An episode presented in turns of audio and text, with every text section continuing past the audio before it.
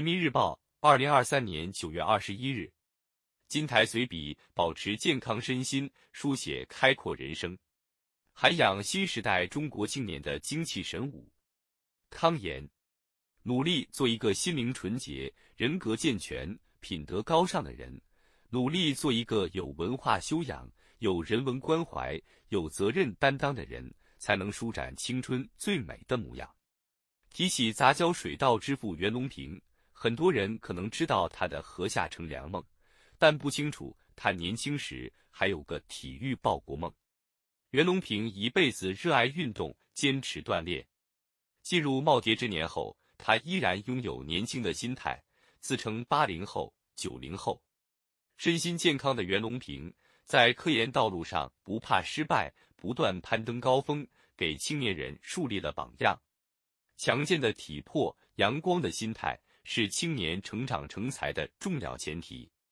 对于青年人来说，只有把身心健康牢牢抓在手上，让身心素质更好更强，才能在成长之路上经得住风雨，受得住磨砺，扛得住摔打，书写更加开阔的人生。今天，物质生活的丰富，科学技术的发展，带来了诸多便利，也让一些人养成了不健康的生活习惯。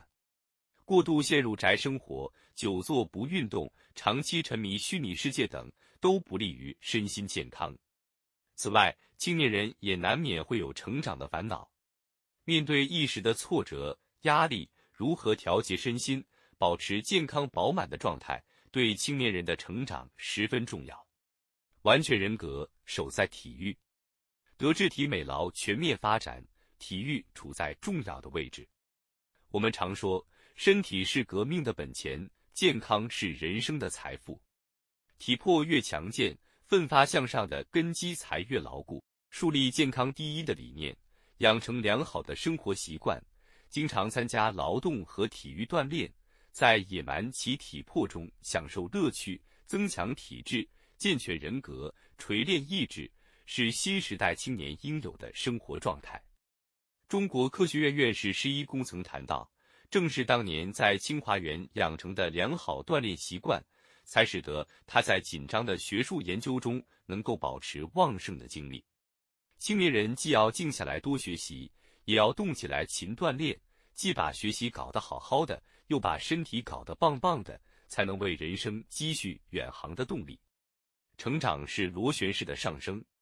今年夏天，奥运冠军丁宁的毕业致辞火了。